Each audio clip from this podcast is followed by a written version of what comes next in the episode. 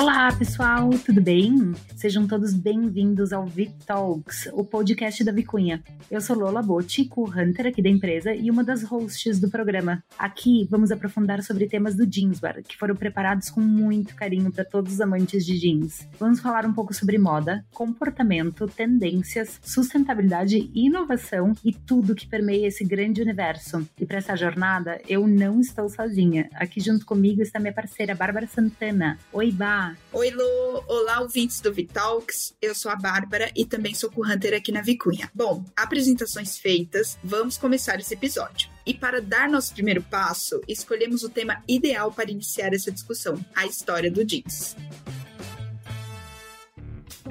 O jeans há muito tempo faz parte do nosso dia a dia. Ele atravessa gerações e é uma das peças mais democráticas que já conhecemos. Sua história é antiga e começou por volta de 1792 em Nîmes, na França, com a criação de um tecido resistente que passou a ser conhecido por tecido denim, termo que mais tarde se popularizou como denim. Por ser um produto forte, durável e de fácil cuidado, era utilizado em roupas para trabalho no campo e pelos marinheiros italianos do porto de Gênova. Esses marinheiros eram chamados pelos franceses de genes, expressão que se transformou e chegou ao termo que todos nós conhecemos hoje, como jeans, e que acabou sendo fortemente difundido pelo mundo todo. Agora, a calça jeans, mais ou menos como conhecemos hoje, nasceu nos Estados Unidos, quando Levi Strauss e Jacob Davis criaram e patentearam em 1873 a peça. Inicialmente, foi muito usado por mineradores e trabalhadores no geral, e nas décadas seguintes, o jeans passou a ser também sinônimo do estilo western dos cowboys americanos anos. O avanço das tecnologias da indústria têxtil e o boom do cinema americano também contribuíram para o crescimento do jeans. Um exemplo foi o filme Juventude Transviada, em que o ator James Dean vestiu um jeans. A partir de então, durante quase 20 anos, as palavras jeans, jovem e contestação sempre estiveram juntas. Os jovens, em suas várias subculturas, adotaram o uso do jeans de forma cada vez mais política, por sua origem estar conectada com roupa de trabalho e casualidade. Se no começo do século pessoas usando denim eram associadas com pobreza, no final dos anos 60, cantores e ícones passaram a usar o look jeans de forma política como maneira de se posicionar. E como foi a chegada desse tecido aqui no Brasil? No nosso país, o modelo chegou em 1948. Nesse ano, a fábrica de roupas AB lançou seu primeiro modelo nacional, as famosas calças rancheiro. As peças eram feitas em brim azul com um tecido duro, diferente do que se via por fora do país com peças mais confortáveis. Mas os brasileiros que estavam atentos ao que se passava na moda no exterior tentavam trazer para o país aquelas que eram então as queridinhas do momento, as calças Lee Made in the USA. Como resultado do sucesso da marca, Lee virou sinônimo de jeans no território nacional. Em outras palavras, a marca teve um peso tão forte na história do tecido no Brasil que se falava até calça Lee para se referir às calças jeans. Um dos resultados da pesquisa mais recente sobre o comportamento do consumidor de jeanswear, realizada pelo IEM, que fizemos em parceria entre Vicunha e Tecnoblue, levantou dados super interessantes. 99% dos consumidores brasileiros afirmaram que vão continuar a usar e a consumir jeanswear nos próximos anos. Além disso, não menos que 80% dos consumidores brasileiros afirmaram que o jeans é um produto fundamental no seu modo de vestir e que não se vêem sem esse produto em seu guarda-roupa.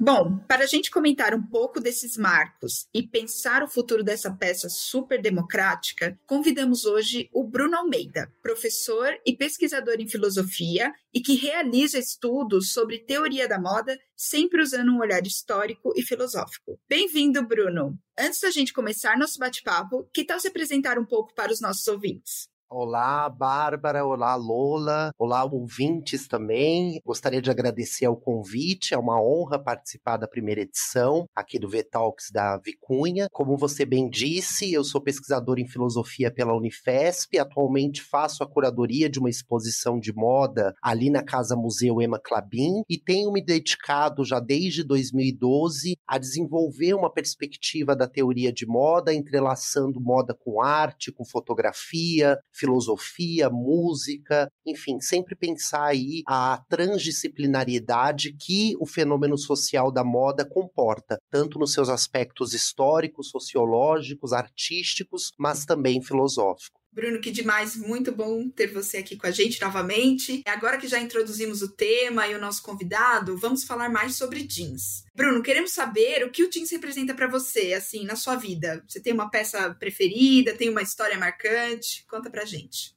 Durante muito tempo, sobretudo naquela fase do comecinho dos anos 2000, né, eu usei o jeans skinny, a modelagem skinny foi o auge quando Slimane, que à época estava na frente da Dior, da linha masculina, propôs então uma reinvenção da silhueta do guarda-roupa masculino a partir do skinny, né? Tudo ficou muito mais slim. E eu lembro que para mim aquilo foi um gesto de libertação, né? Na infância, eu por conta da subjetivação do meu corpo dado pela minha mãe, enfim, ela quem decidia as roupas que eu iria usar ou não, e geralmente eram roupas largas e que eu não me via, eu não via a minha personalidade aparente e a minha identidade sendo refletida naquelas roupas da infância. Quando eu comecei então a usar skinny, para mim foi o primeiro passo de, né, de começar a constituir aquilo que eu chamo de personalidade aparente nas minhas pesquisas. Então, o jeans traz essa característica de uma transição de uma época da minha vida. Eu acredito que para muitos jovens também, sobretudo os que foram contemporâneos aos anos 2000, e para mim então tem esse caráter de emancipação, né, no meu caso específico.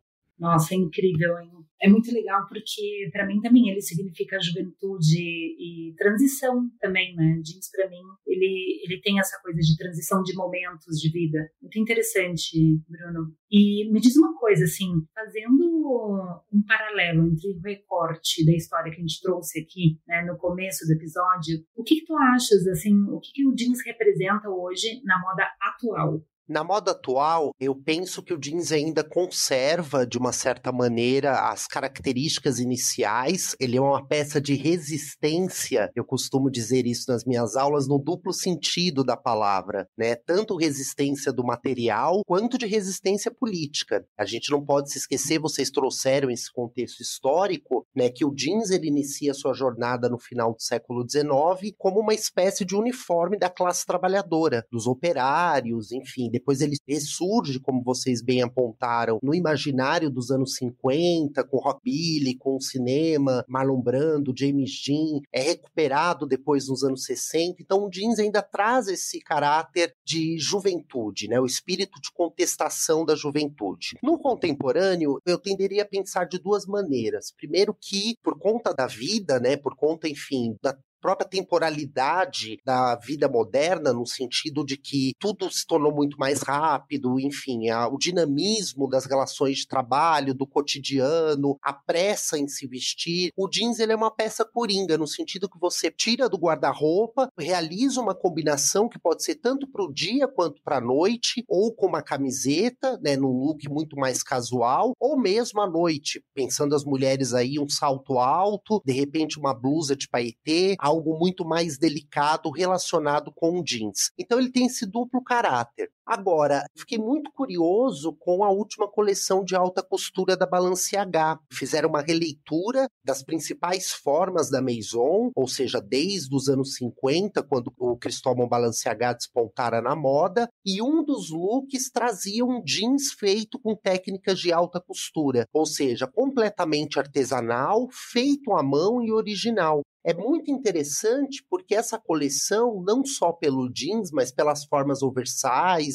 uh, muita presença de shapes que remetiam a jaquetas, a moletons, por uma coleção pensada para os jovens. Né? Então, é o streetwear, é a ideia daquilo que vem da rua, também invadindo a alta costura, também invadindo esse universo que antes era dominado somente por criações muito mais luxuosas, muito mais teatralizadas. E o sportwear, ele veio para ficar, né? O streetwear e o sportwear veio para não ter mais volta, penso eu. Todos nós queremos usar ainda um, um confortável tênis, uma confortável calça, um moletom, uma jaqueta. Então ele tem esse caráter também, não só de ligado a uma contestação, como eu disse, a uma praticidade, mas o jeans também se tornar uma peça de luxo. Muito legal, Bruno, o que tu falou é que eu acho que a gente vê então essas origens, né, do jeans como algo funcional depois ele passa para transgressão e agora pela tua fala, né, ele pode ser talvez uma palavra que defina, né, adaptação, né, que eu acho que ele traduz muito bem esse espírito do tempo que a gente está vivendo hoje em dia, né. Muito legal quando tu fala, né, dessa coisa da gente colocar o jeans em outros nichos, em outros estilos, né. Então, enquanto ele remetia um pouco mais à juventude, ele continua remetendo a isso, só que ele vai para alta costura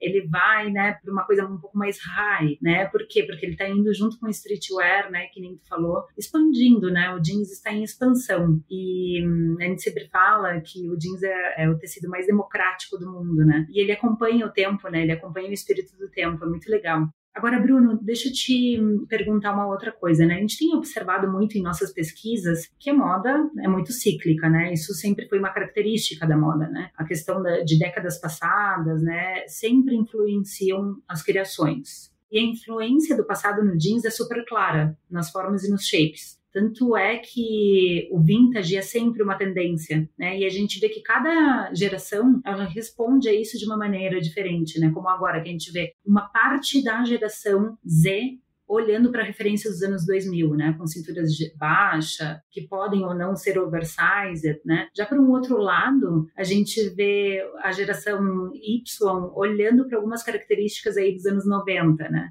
Qual é a sua visão em relação a esses movimentos? É, eu acredito que, como você bem disse, né, dado essa, esse deslocamento de sentido da moda, típico de citar o passado e atualizá-lo no presente, hoje nós temos a, não trabalhamos mais com uma ideia única de tendência, né? Isso já há um certo tempo, pelo menos já desde os anos 60 e 70, e isso veio cada vez mais se tornando algo forte, no qual você tem uma pluralidade aí de possibilidades de estilos e de tendências que convivem juntos. É claro que uh, isso vai ter né, relações aí com a classe social, a faixa etária, a que grupo de identificação pertence aquele determinado jovem ou aquele determinado indivíduo. Então sempre tem que se pensar esse lugar também não só da tendência de uma época, mas a maneira como aquele indivíduo ele se identifica para construir a sua personalidade aparente. Então eu acredito que tem assim espaço tanto para um estilo mais oversize quanto para um estilo mais slim de jeans, se assim a gente pode dizer, né? E é sempre essa recorrência do jeans, ela é um indicativo também de uma maneira muito próxima, né, de uma marcação de décadas. Se a gente pensar aí na calça boca de sino, por exemplo, logo nos remete aos anos 70, né? Ou seja, a forma do jeans também ela indica a forma da década a qual ela pertenceu. Claro que sempre como uma releitura, sempre atualizada no contemporâneo, sempre trazendo novas tecnologias têxteis, a questão da sustentabilidade, que a gente não pode se esquecer. Se bem que, por definição, um jeans é sustentável, porque ele dura muito tempo, né? Talvez seja uma das peças mais sustentáveis do guarda-roupa nesse sentido. Tá, queria comentar rapidinho aquelas que voltam na pergunta. Você falou do Ed Slimane, eu sou muito, muito fã dele e a sensação que você trouxe, Bruno, de se olhar numa calça skinny, né, que era uma coisa super ali que veio dos anos 2000 e ela tem sua nova datação nos anos 2000, que tinha toda a época do emo e do indie rock e tudo. E se ver pela primeira vez ali como a sua identidade, eu concordo com você, eu, eu me senti exatamente assim. A gente comentou no início do episódio que, de acordo com o IEM, 99% dos consumidores afirmaram que irão continuar a usar e a consumir jeanswear nos próximos anos. E 80% dos consumidores brasileiros afirmaram que o jeans é uma peça fundamental. Bruno, como você enxerga a questão do brasileiro gostar tanto de jeans, né? Quais características culturais influenciam? Você até trouxe um pouco isso, né, na sua última fala. É muito interessante, como vocês mesmo falaram lá no início, na contextualização histórica, o jeans ele chegou aqui no Brasil tardiamente. E ele só foi adotado pelas mulheres na década de 60. Antes era uma peça, né, no contexto brasileiro, exclusivamente masculina. Eu acredito que nós temos aí várias possibilidades. Né? O Brasil tem, de um modo geral, tanto que uma das nossas maiores exportações ela vem do beachwear. O Brasil tem uma relação com o corpo muito forte. E o jeans, apesar da, das suas diferenças, né, pensando aí que existem também os jeans oversize, mas o jeans ele tem essa possibilidade de marcar o corpo, delinear o corpo, sobretudo o corpo feminino, de uma maneira muito mais interessante, segundo a maneira como aquela mulher deseja constituir a sua personalidade aparente. Então eu vejo esse lugar, eu vejo a questão da praticidade, né, pensando aí sobretudo nos grandes centros urbanos, uh, lugares nos quais as pessoas usam muito jeans, a questão da, da locomoção, a questão da vida corrida, como eu tinha colocado, mas justamente também essa questão do corpo. É interessante também notar, Bárbara e Lola, que o, o jeans ele tem uma característica contraditória, né? Ele ao mesmo tempo em que as pessoas elas buscam cada vez mais se individualizarem, constituírem de uma maneira muito única e muito autêntica sua personalidade aparente, o jeans ele, ele é um signo de pertencimento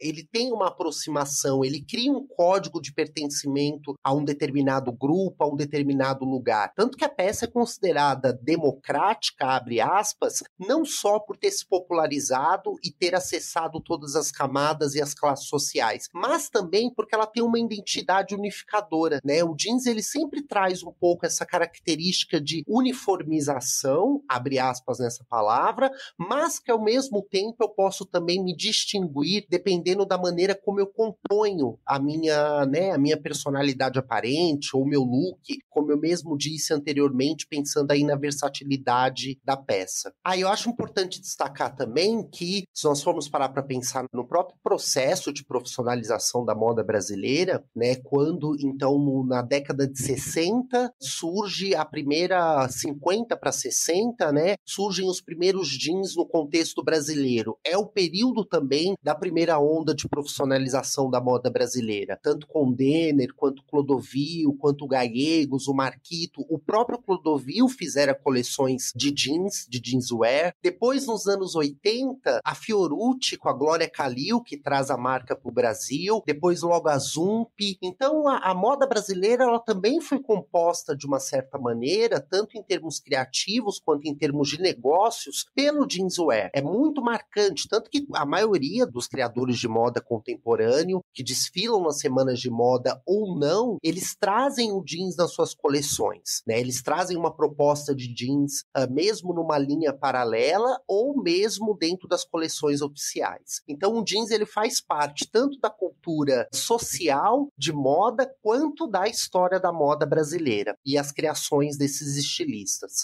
fazendo uma reflexão assim sobre essa importância do jeans para o brasileiro, né? Usando essa via histórica e filosófica, dá para fazer assim uma, uma reflexão, uma construção em cima? O que, que tu consideras, né, que hoje faz parte da identidade do jeans do brasileiro, considerando todas essas questões, né? Que tu falou ressaltando um pouco do que eu já tinha dito anteriormente, essa questão da distinção, do desejo de se distinguir dos demais, né, da sociedade, do todo social, mas ao mesmo tempo a ele pertencer, isso é uma característica da sociedade moderna, mas também é uma característica da moda. Né? Existe um certo limite, se nós formos parar para pensar, a constituição dos próprios grupos identitários. Né? Pensemos aí no movimento punk. A maioria dos, quer dizer, a maioria, quase todos os indivíduos que pertencem ao movimento punk usam o jeans rasgado, mas mesmo tendo um código ali de unificação, de pertencimento, cada um, cada indivíduo busca a sua distinção, né? O mesmo eu penso que se dá com o jeans. O jeans ele tem essa característica que pode ser transposta para a cultura brasileira, né? E justamente essa versatilidade e pensarmos também que o Brasil, quando a gente fala, né, moda brasileira ou uh, o Brasil, vocês mais do que eu no trabalho cotidiano cotidiano de vocês devem lidar com isso, o Brasil é um país muito plural, né? Então, que jeans a gente evoca quando pensamos, por exemplo, em estados mais ao sul e no sudeste, em que o frio ele é mais constante? Que tipo de jeans nós pensamos, então, na região do norte e do nordeste e dos interiores? Como as pessoas se relacionam com isso? Então, existe também uma pluralidade cultural inserida numa cultura do jeans uh, no contexto brasileiro. Então, então teria que pensar aí quais são essas linguagens também uh, do jeans em cada estado, em cada cidade, em cada grupo, uma vez que o Brasil, ele, como eu mesmo disse, ele é um, enfim, um território gigantesco e com múltiplas possibilidades. Legal isso, Bruni. A gente tem que lembrar que aqui nasceu também o biquíni jeans, né? Que nada mais brasileiro do que um biquíni jeans, que foi lançado em 1980 e é um símbolo nacional até hoje, dentre tantos outros símbolos que a gente tem na nossa moda brasileira.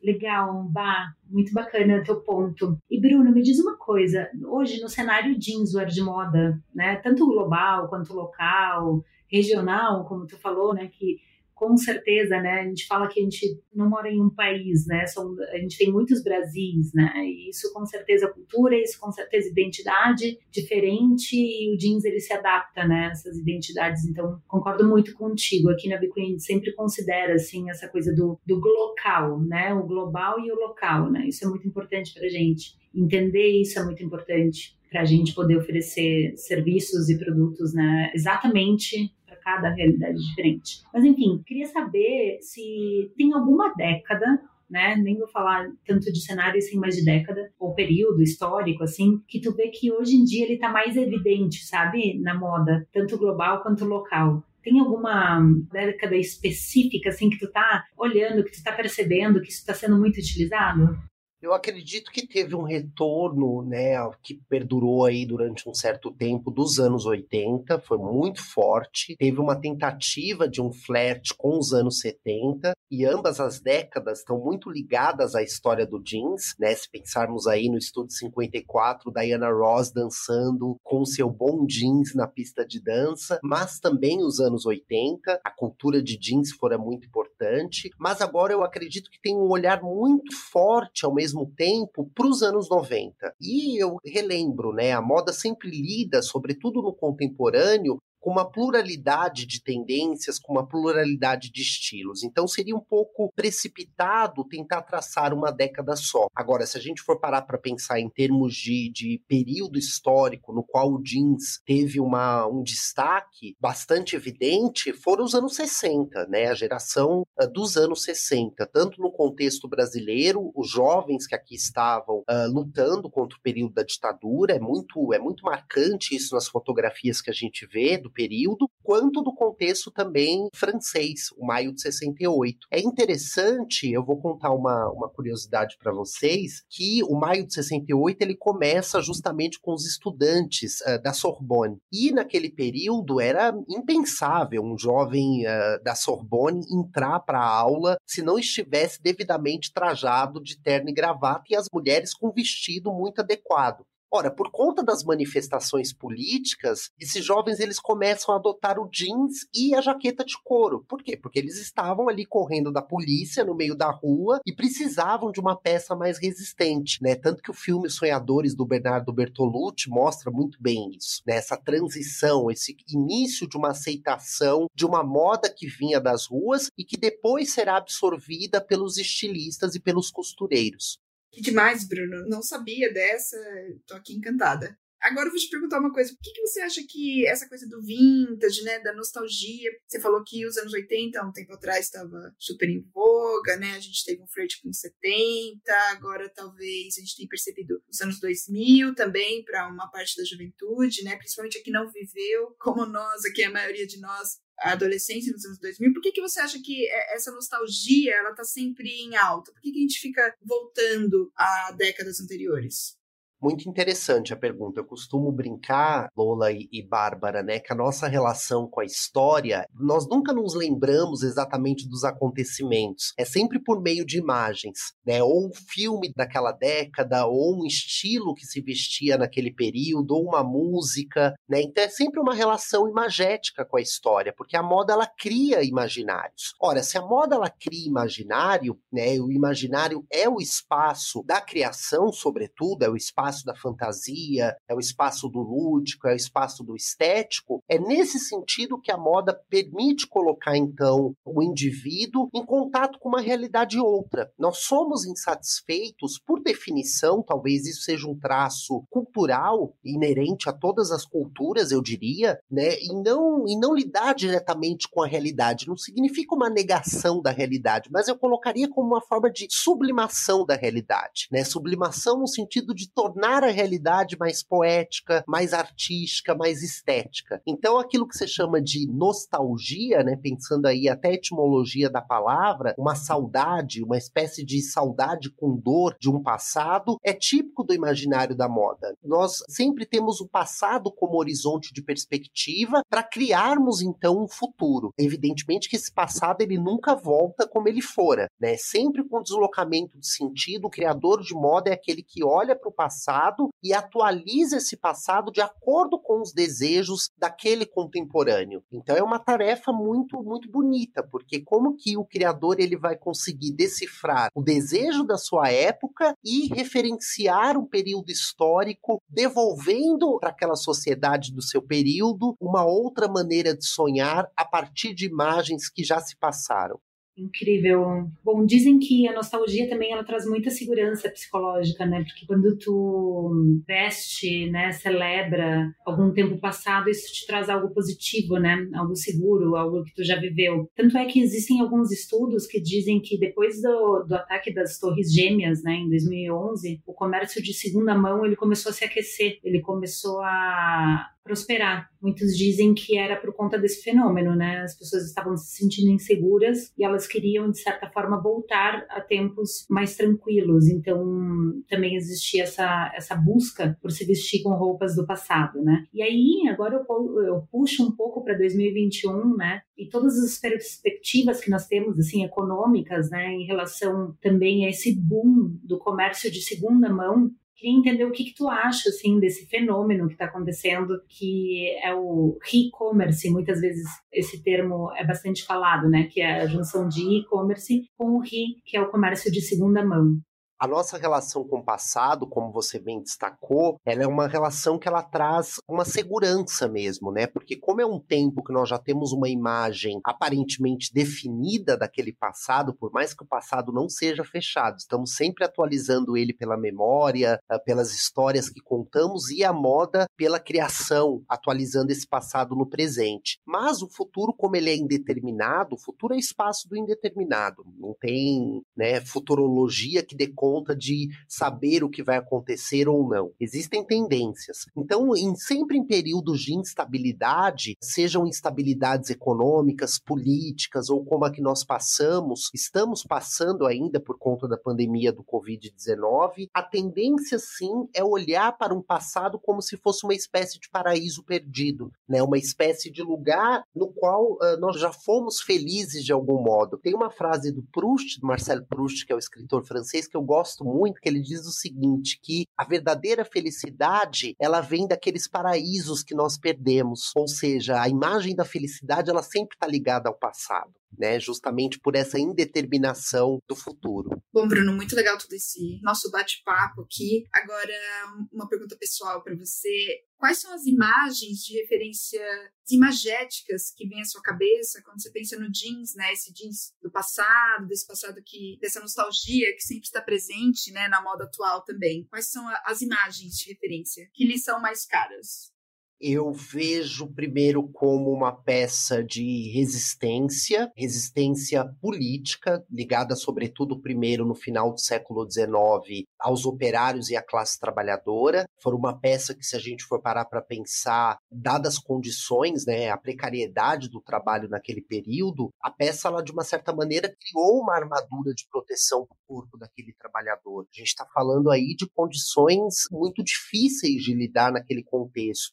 Depois também uma certa melancolia. Ela também foi usada durante a, Primeira Guerra Mundial pelas mulheres que ajudaram nos campos de batalha. E aí, por oposição, eu vejo o contrário a partir dos anos 50, 60, 70, uma peça que evoca a liberdade. É muito interessante que, não à toa, com a entrada do jeans nos anos 50, logo depois da Segunda Guerra Mundial, né, ou seja, um período que praticamente quase destruiu a Europa inteira, nós temos esse retorno ao presente, essa celebração da vida. O rockabilly com Elvis Presley, ou mesmo o cinema, como vocês citaram, o movimento hippie, todos os movimentos de contracultura, ah, todos eles, apesar das suas diferenças, se voltaram para o presente, se voltaram para a ideia de celebração da própria vida. É típico isso, como eu tinha dito, de momentos de instabilidade. Então, o jeans para mim está muito ligado à ideia de resistência política, eu vejo esse dado, mas ao mesmo tempo também ligado à ideia de juventude, de celebração, uh, a ideia de uma possibilidade de uma liberdade, de um movimento. Eu vejo o jeans muito ligado à possibilidade de movimentação do corpo também. Que demais. Eu vou levar muito dessa nossa conversa que o jeans é resistência, né? E, e várias definições de resistência, tanto o tecido em si, quanto o que ele simboliza também, né? O que simbolizou a, através da, da história e tal, várias resistências da juventude. Eu queria te perguntar, assim, sei lá, que tu pudesse citar três cenas que te vêm à tua cabeça da história do jeans. Por exemplo, eu, para mim, o jeans, né, vou, vou, construir aqui, me vem muito essa coisa anos 70, as pessoas dançando, sei lá, Sônia Braga, Dancing Days, né, e é uma coisa que é um tempo que eu não vivi, nem mesmo eu assisti essa novela, mas ele tá no meu imagético, né? Essa cena tá no meu imagético, assim. Então, quais são as, as principais cenas que tu te lembra, assim, usando jeans? Ou tu, ou se não, cenas da, de cultura, de filmes, de livros até, por que não, né?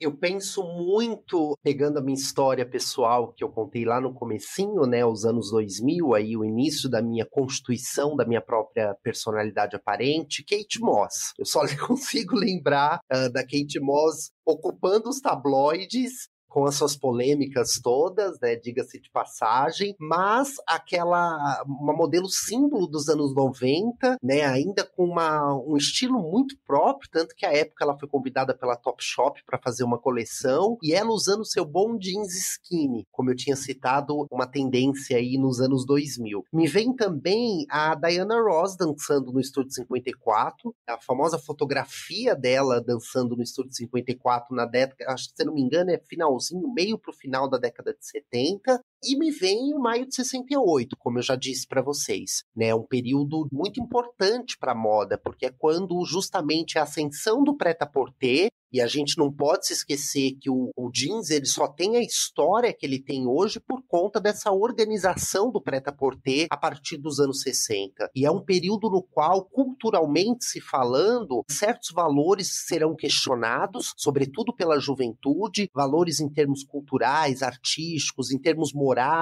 em termos de concepção de vida. Né? Então, para mim, os anos 60 ele é muito marcante nesse, nesse sentido, no uso que se fez do jeans nessa época. Muito legal, né? E todos esses momentos, talvez até para mim e para ti, sempre essa coisa da provocação, né? Além da resistência, essa coisa, o jeans provoca, né? O jeans questiona também, né? Isso é muito bacana. E para ti, Bah, quais são as cenas que vêm na tua cabeça? Olha, assim, para vocês o jeans está super ligado a glamour, né? Eu fiquei imaginando aqui vocês contando essas cenas da Iona Ross, Sônia Braga e tudo. Maravilhoso. Para mim, o jeans, ele talvez ele tenha uma cara mais alternativa, assim. As imagens que vêm é do movimento punk, então aquela coisa, os Ramones com aquele uniformezinho deles que tinha que ter aquele cabelo, aquele jeans skinny, aquela jaqueta de couro e tal. Para mim isso é muito forte e outros movimentos também do rock, né? Mas sempre ligado ao rock, nos anos 60, os hippies, né? E aí, agora nos anos 2000 também, como eu falei, o indie rock, então os Strokes, o Libertines, a Kate Moss, inclusive, namorou um dos Libertines, né? O Pete Doherty. Então, para mim, são essas cenas, assim, talvez uma coisa mais agressiva, mas que eu amo até hoje. Amo. Gente, a gente quer saber de vocês, ouvintes também, quais são as cenas mais marcantes que vêm à cabeça de vocês em relação à história do jeans, né? Conta pra gente no arroba Vicunha Brasil, manda uma DM e depois a gente pode super comentar, tá bom? Então eu vou te fazer mais uma pergunta, Bruno, agora em relação à moda brasileira e jeanswear, né? Hoje em dia, como é que tu enxerga? Tu acha que a gente olha muito para as referências internacionais ou a gente também o jeans brasileiro ele serve de referência para os outros, para outros lugares?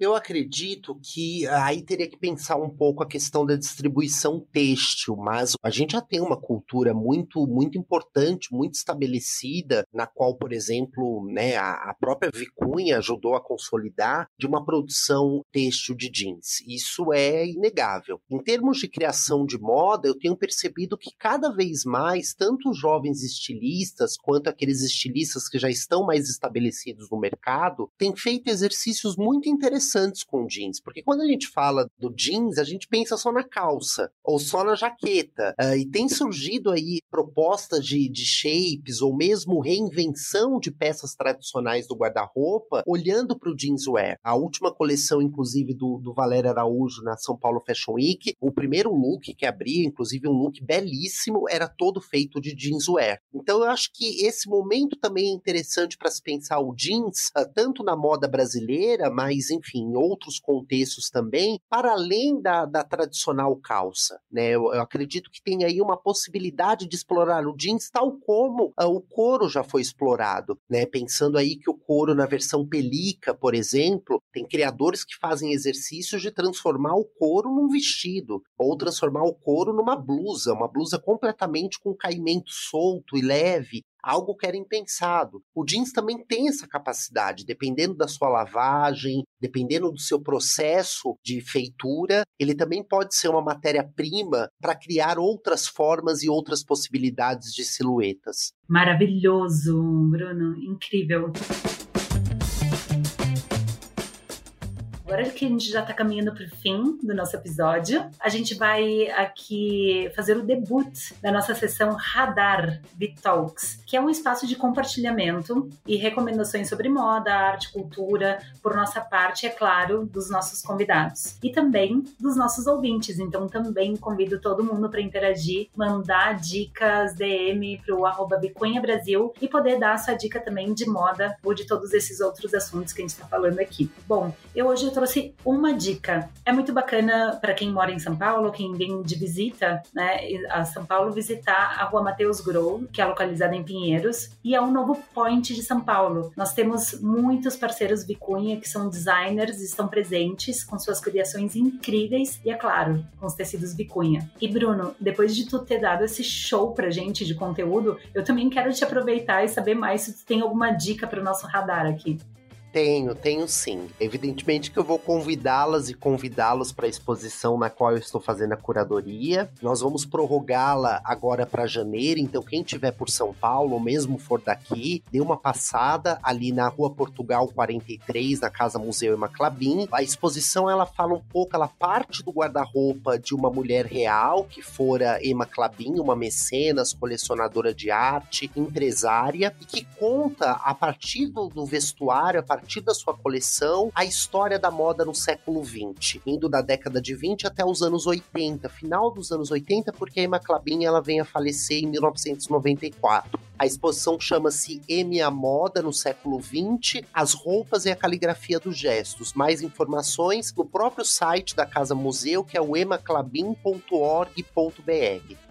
E olha, gente, eu recomendo muito essa exposição, porque além do conteúdo físico e também digital, que é incrível, só de visitar essa casa da Emma Clabin é uma experiência assim muito agradável, super inspiradora. O lugar, o atendimento, tudo lá é muito acolhedor e faz a gente imaginar muita coisa. E outra coisa, assim, a Emma Clabin foi uma mulher à frente do seu tempo. É muito bacana para nós mulheres e para os homens, enfim, para todo mundo se inspirar nessa mulher fantástica que ela foi. Muito bacana bacana. E tu, Bah, tu tens alguma dica para o nosso radar? Bom, eu tenho. Eu vou aproveitar para recomendar o nosso último lançamento Vicunha, que já está lá disponível no canal Vicunha no YouTube. Neste evento, compartilhamos todas as novidades de tendências, shapes, lavanderia e, é claro, muito produto jeanswear. Então é isso, gente. Espero que vocês tenham gostado desse episódio. Obrigada por quem nos ouviu até aqui. Comenta lá nas nossas redes sociais o que você achou do Vitalks e não esqueça de seguir nossa página, aonde você estiver nos ouvindo, porque só assim você recebe notificações de novos episódios, ok? Obrigada, obrigada Bruno, obrigada Lô e até logo, gente. Obrigado vocês. Obrigada, Bruno. Foi muito bom tu estar tá aqui com a gente. Obrigada, gente. Um beijo. Até a próxima.